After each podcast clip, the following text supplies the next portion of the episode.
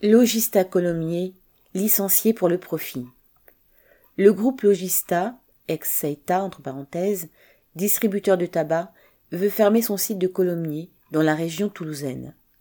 Les travailleurs ont fait grève à plusieurs reprises et c'était aussi le cas lundi 27 février. En effet, 60 d'entre eux sont menacés de perdre leur emploi. 24 postes seraient supprimés et 29 pourraient être reclassés à Mion ou au Mans c'est-à-dire à des centaines de kilomètres.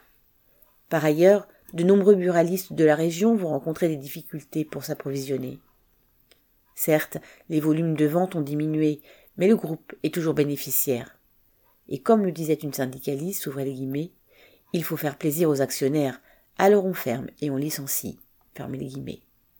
À ce jour, les travailleurs n'ont pas dit leur dernier mot. Correspondant Hello.